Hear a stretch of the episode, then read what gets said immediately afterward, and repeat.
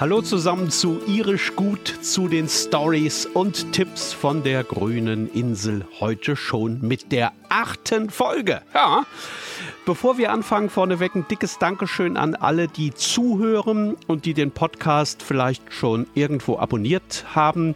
Wir sind mittlerweile schon ganz schön viele und wir freuen uns natürlich sehr, dass tatsächlich Folge für Folge mehr hinzu kommen. Mehr Irland-Fans, mehr Leute, die die Insel lieben, die gerne zuhören, wenn es um Irland geht und die gerne auch noch das eine oder andere Neue erfahren möchten. Und natürlich sind auch bei jeder Folge mehr Leute mit dabei, die noch nie in Irland waren, die aber irgendwann mal hin möchten und vielleicht ja schon ganz bald.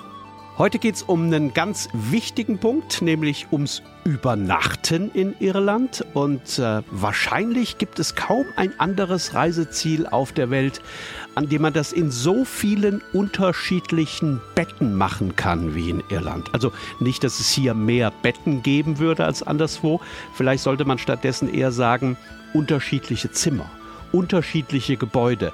Die Bandbreite in Irland ist riesig. Man kann in historischen Landhäusern einchecken, in äh, majestätischen Schlössern, in Leuchttürmen, in Ferienhäusern natürlich, in B&Bs mit Familienanschluss und natürlich auch in durchgestylten Stadthotels.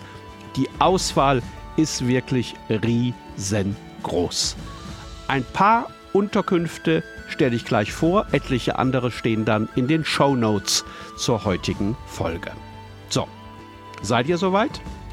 Dann kommt hier die neue Folge von Irisch gut. Stories und Tipps von der grünen Insel.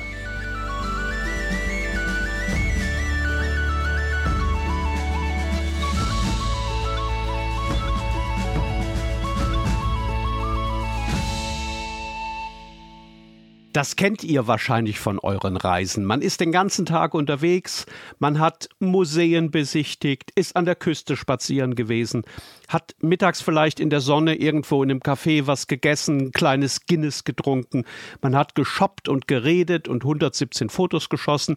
Und irgendwann an so einem langen Tag kommt dann der Punkt, an dem man sich unglaublich auf seine Unterkunft freut was man in Irland auch absolut kann.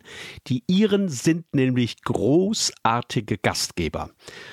Und ganz egal, ob man in einem kleinen BB übernachtet oder in einem schicken Stadthotel, man wird überall auf der Insel betreut und betüttelt. Und fast immer ist es so, dass man am nächsten Morgen eigentlich überhaupt nicht auschecken möchte, weil es einem so gut gefallen hat.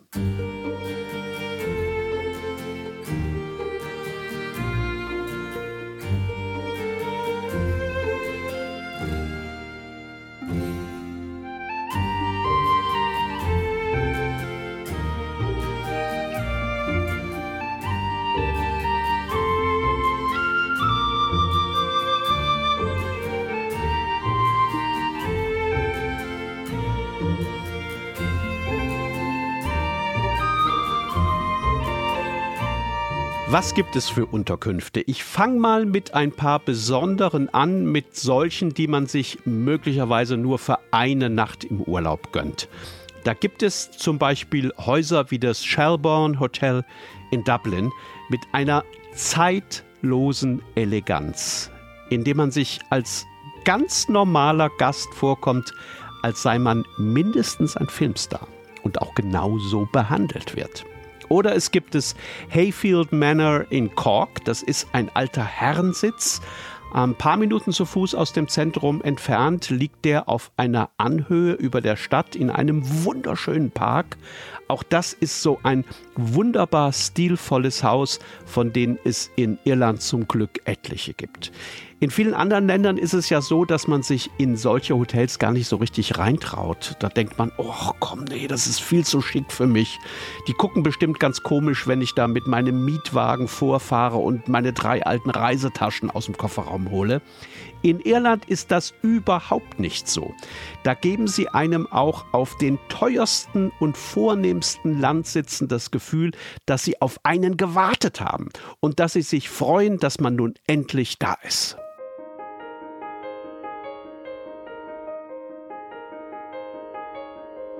Castle Leslie ist so eins, ein Schlosshotel, fünf Sterne liegt in der Nähe von Monaghan in einem riesengroßen Park. Also das ist ein gewaltiges Anwesen, stammt aus dem 19. Jahrhundert und ist komplett erhalten.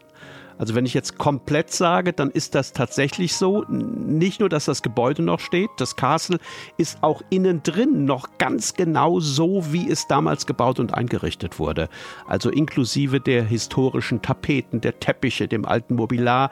Das ist alles noch komplett original. Jede Vase, jeder Kerzenständer, jedes Ölgemälde an den Wänden und jede Kuchengabel. Das ist tatsächlich so, als komme man da rein und gehe dabei durch so eine Zeitschleuse und mit einem Schritt 150 Jahre zurück in das Jahr 1871.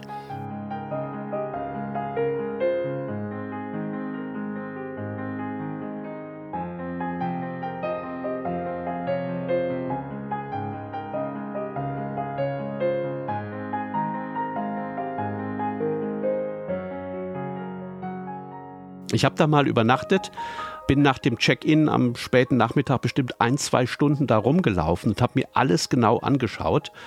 Und äh, nach dem Abendessen habe ich mich mit einem schönen Glas Whisky in die Bar gesetzt und habe mich irgendwie total wohl gefühlt. Also das hat man ja manchmal so, wenn man in so einem Ambiente drin ist, das einen so komplett in Beschlag nimmt. Und als dann eine sehr schöne Frau in die Bar hereinkam und sich so ein bisschen fragend umgesehen hat, da habe ich die einfach angesprochen und sie gefragt, ob ich hier irgendwie weiterhelfen könnte. Ich hatte mir ja das Castle ziemlich genau angesehen und ich war mir sicher, dass ich ihr jetzt den Weg ins Restaurant beschreiben könnte oder den zur Rezeption. Und vielleicht würde die sich später ja zu mir setzen, auf einen Trink.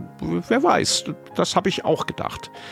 Die Frau hat sich umgedreht zu mir, hat mich angeschaut und gleich angefangen, nach etwas in ihrer Handtasche zu suchen.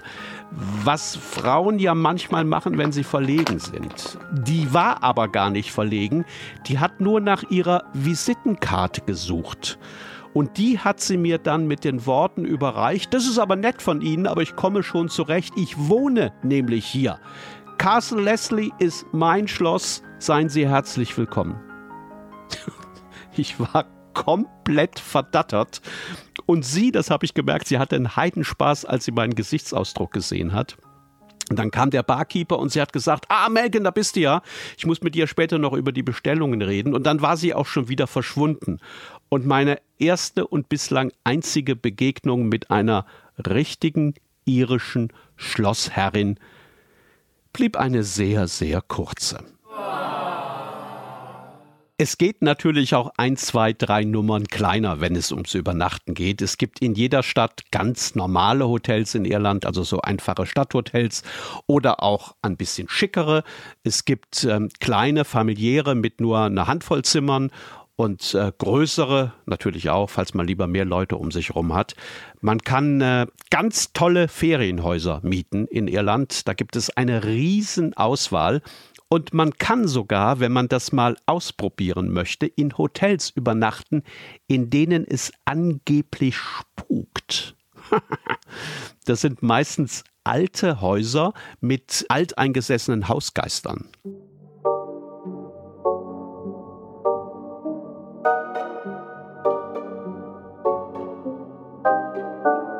Ballygally Castle oben an der Antrim Coast in Nordirland, das gilt als sehr verspukt. Kinnitty Castle ebenfalls. Oder auch das Lake Hotel in Killarney im Südwesten. Wenn man in so einem Hotel abends im Bett liegt und man hat das vorher alles erzählt bekommen mit den Hausgeistern, die da spuken, und plötzlich knarzt irgendwo eine alte Diele oder man hat den Eindruck, es wäre ein kalter Luftzug durch den Raum, dann kann man schon mal kurz glauben, die Stories von den Geistern, die seien möglicherweise, aber natürlich nur so lange, bis man dann entdeckt, dass man das Fenster hinten im Raum nicht richtig geschlossen hat.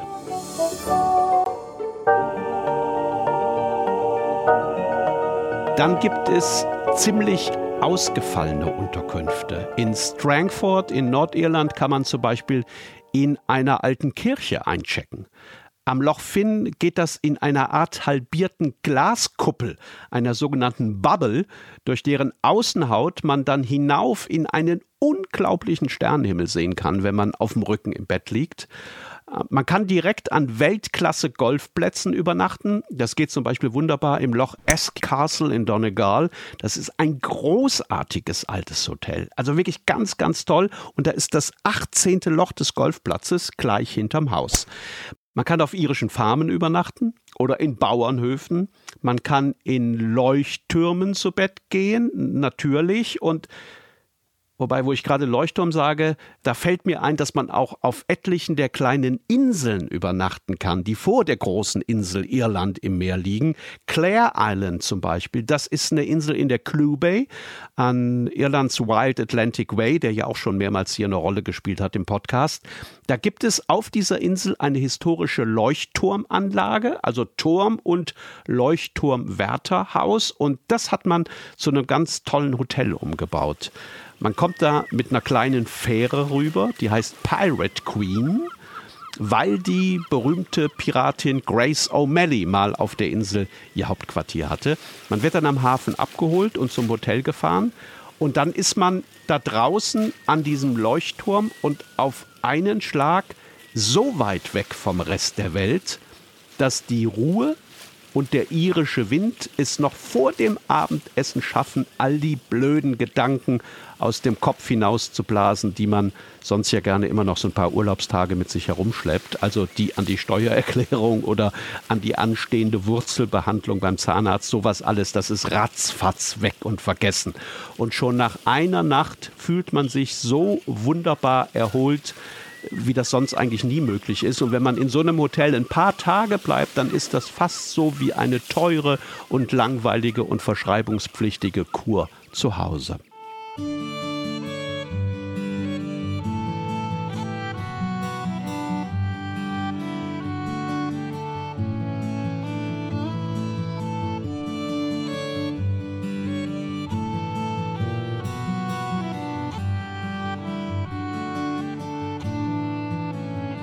Es heißt ja immer, das erste Mal, das vergesse man nie. Und ich habe tatsächlich meine allererste Übernachtung in Irland bis heute nicht vergessen. Das ist ewig her.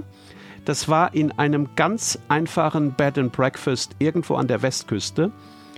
Und vielleicht sind auch diese irischen Bed and Breakfasts tatsächlich die typischsten Übernachtungsmöglichkeiten auf der Insel, weil man da einfach am nächsten dran ist an den Menschen und irgendwie auch an der Seele des Landes.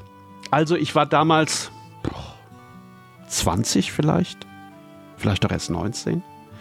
Ähm, ich war das erste Mal in Irland und ich war auch vorher noch nicht so weit rumgekommen. Ich hatte eigentlich überhaupt gar keine Ahnung vom Reisen und was ein Bed and Breakfast war, das wusste ich nur aus einem völlig zerlesenen Reiseführer, den mir ein Freund damals mitgegeben hatte. In dem stand aber auf jeder vierten, fünften Seite irgendwo der Rat, unbedingt mal in einem Bed and Breakfast zu übernachten. Das habe ich die ersten Nächte nicht gemacht. Da habe ich im Mietwagen geschlafen oder auch im Schlafsack mal am Strand. Ich war jung, ich hatte kein Geld, habe ich ja schon gesagt. Aber dann wurde das Wetter irgendwann schlechter. Und als ich mitten in so einem Dauerregen irgendwann ein Schild mit einem B&B-Hinweis gesehen habe, da bin ich dem einfach nachgefahren.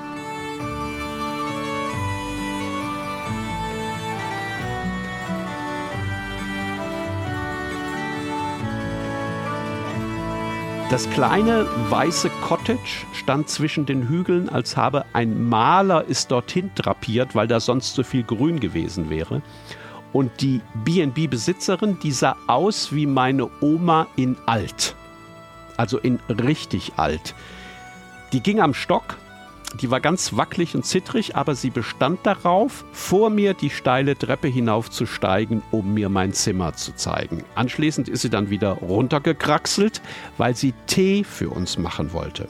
Und äh, während wir den tranken und draußen dieser Regen runterprasselte, hat sie mir ihr Leben erzählt. Also zumindest vermute ich das. Die hatte einen derart ausgeprägten Akzent und mein Englisch war damals noch nicht so dolle. Ich habe da nicht wirklich viel verstanden. Aber immerhin habe ich herausgehört, dass ich der erste Gast war. Nicht in dieser Woche, nicht in diesem Monat, sondern in der kompletten Saison.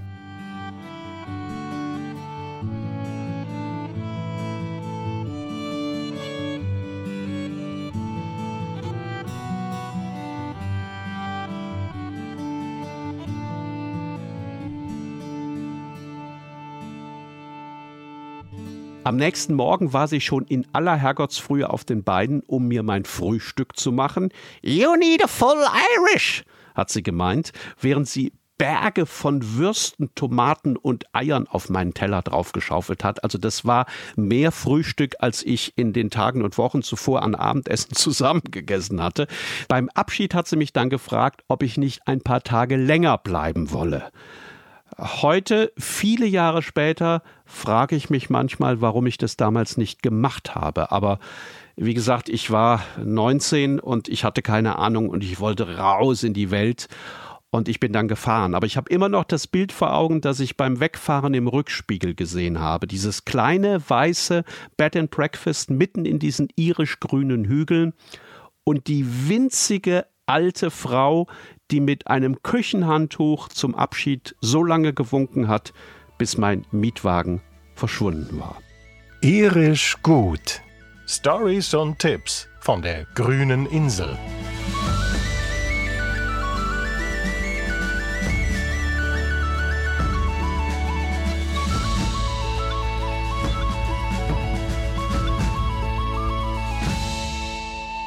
Ja, das war die achte Folge von Irisch Gut, von den Stories und Tipps von der grünen Insel, in der es heute ums Übernachten ging. Wenn ihr jetzt sagt, Moment mal, der hat ja noch gar nichts vom Camping erzählt und vom Reisen und Übernachten im Wohnmobil, dann stimmt das natürlich, aber davon handelt die nächste Folge. In der wird es ausschließlich um das Camping in Irland gehen.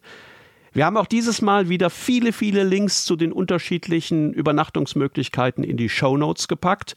Da findet ihr viele Ideen und Anregungen zu allen möglichen Unterkünften für eure nächste Irlandreise oder vielleicht ja sogar für eure erste.